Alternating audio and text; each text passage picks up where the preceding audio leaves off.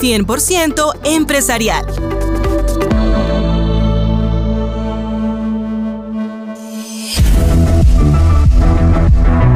Mauricio Osorio es el empresario vanguardista que nos acompaña en este episodio del podcast 100% empresarial. Vanguardia Podcast. Es el fundador y presidente de Crezcamos, una compañía de financiamiento en Colombia que busca servir con productos de inclusión financiera a clientes y familias emprendedoras. Su historia de superación y éxito empresarial es una fuente de inspiración para aquellos que buscan emprender y generar un impacto positivo en sus comunidades. Acompáñanos en este episodio del podcast 100% empresarial para conocer más sobre su visión empresarial.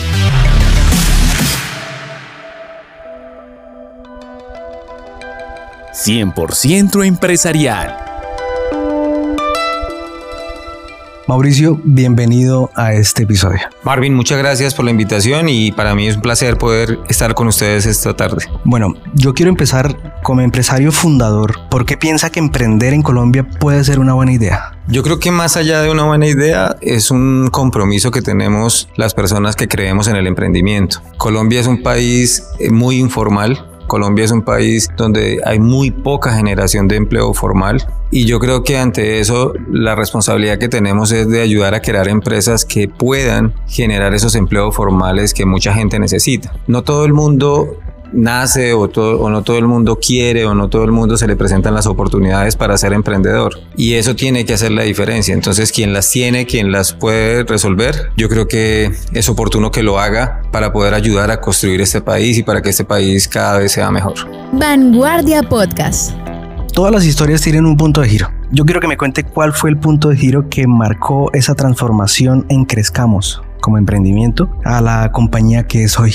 Yo creo que cuando uno arranca un emprendimiento uno siempre está imaginándose cuál es el momento en el cual uno ya no hay vuelta atrás como que ya no hay una situación en la que la compañía se vuelva tan frágil que no pueda seguir creciendo. Yo creo que para mí lo más valioso que recuerdo siempre es cuando, cuando hablaba con los clientes y los clientes sentían que lo que nosotros estábamos haciendo tenía valor para ellos, que les estaba ayudando a cambiar la vida, que les estaba contribuyendo a hacer unos negocios mejores, que les estaba ayudando a tener una mejor calidad de vida. Y yo cuando pienso en eso y cada vez que lo recuerdo, yo digo, tiene sentido hacer todo lo que estamos haciendo. A partir de ahí yo creo que no hay retroceso, a partir de ahí yo creo que hay un, hay un giro en la medida en que tú vas empezando a construir, vas empezando a traer otros, otras personas que también creen en el proyecto y creen sobre esa, sobre esa base. Yo creo que ese es, ese es un buen momento en el que uno siente que, que vale la pena y que la compañía va a seguir transformándose. 100% empresarial. Bueno, y si hablamos de desafíos, ¿cuáles son esos desafíos que la compañía tuvo en los primeros años? Siempre, y, es un poco, eh, digamos, paradójico frente a la actividad que nosotros hacemos, pero lo más difícil al comienzo siempre va a ser el levantamiento de capital. Yo creo que las ideas son buenas, uno valida las ideas con los clientes cuando le pregunta a los clientes, pero luego viene, vienen esos retos de querer crecer y para poder crecer hay que traer capital. Localmente yo creo que la mayoría de los empresarios quieren tener negocios en los cuales ellos siempre tengan el 100% de la compañía. Culturalmente nosotros y localmente no somos muy abiertos a los socios, no somos muy abiertos a compartir la participación. Y yo creo que ese es uno de los elementos y los desafíos más grandes que, que nosotros tuvimos porque pues somos una compañía que provee servicios financieros y para proveer servicios financieros lo que más se requiere es capital. Y ese capital, la búsqueda de ese capital y, que, y lograr que mucha gente pudiera creer en el proyecto, pudiera creer en la empresa, fue un desafío tremendo en su momento. Bueno, Mauricio, ahora hagamos algo diferente. Yo quiero que me enumere cinco características que usted crea que debe tener un emprendedor. Yo creo que la primera que tiene que tener un emprendedor para mí es resiliencia. Yo creo que ser emprendedor y ser empresario se trata más de fallar que de acertar. Y si las personas siempre están pensando que ante el primer fracaso, frente al primer problema, renuncian, entonces yo creo que esa es una de las, de las mayores fortalezas que tiene que tener un emprendedor.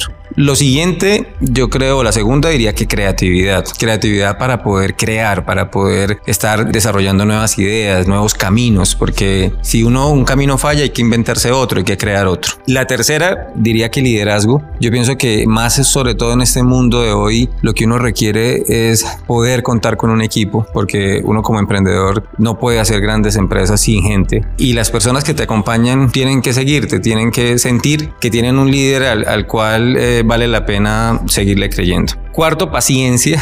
Yo creo que la paciencia es muy importante porque el empresario siempre come de último. El empresario, los, los, los beneficios para el empresario siempre están al final, no están al comienzo. Y hay mucha gente impaciente que ya quiere resultados, ya quiere utilidades y yo creo que eso no, no va muy bien. Y por último diría estructura, sobre todo estructura cuando, cuando tú tienes, quieres hacer algo grande. Cuando quieres hacer algo pequeño, quizás tú lo manejas, quizás el, el, el equipo es pequeño, pero cuando uno quiere crecer, es necesario poder ser capaz de estructurar una compañía que en el tiempo se empieza a manejar sola. Vanguardia Podcast.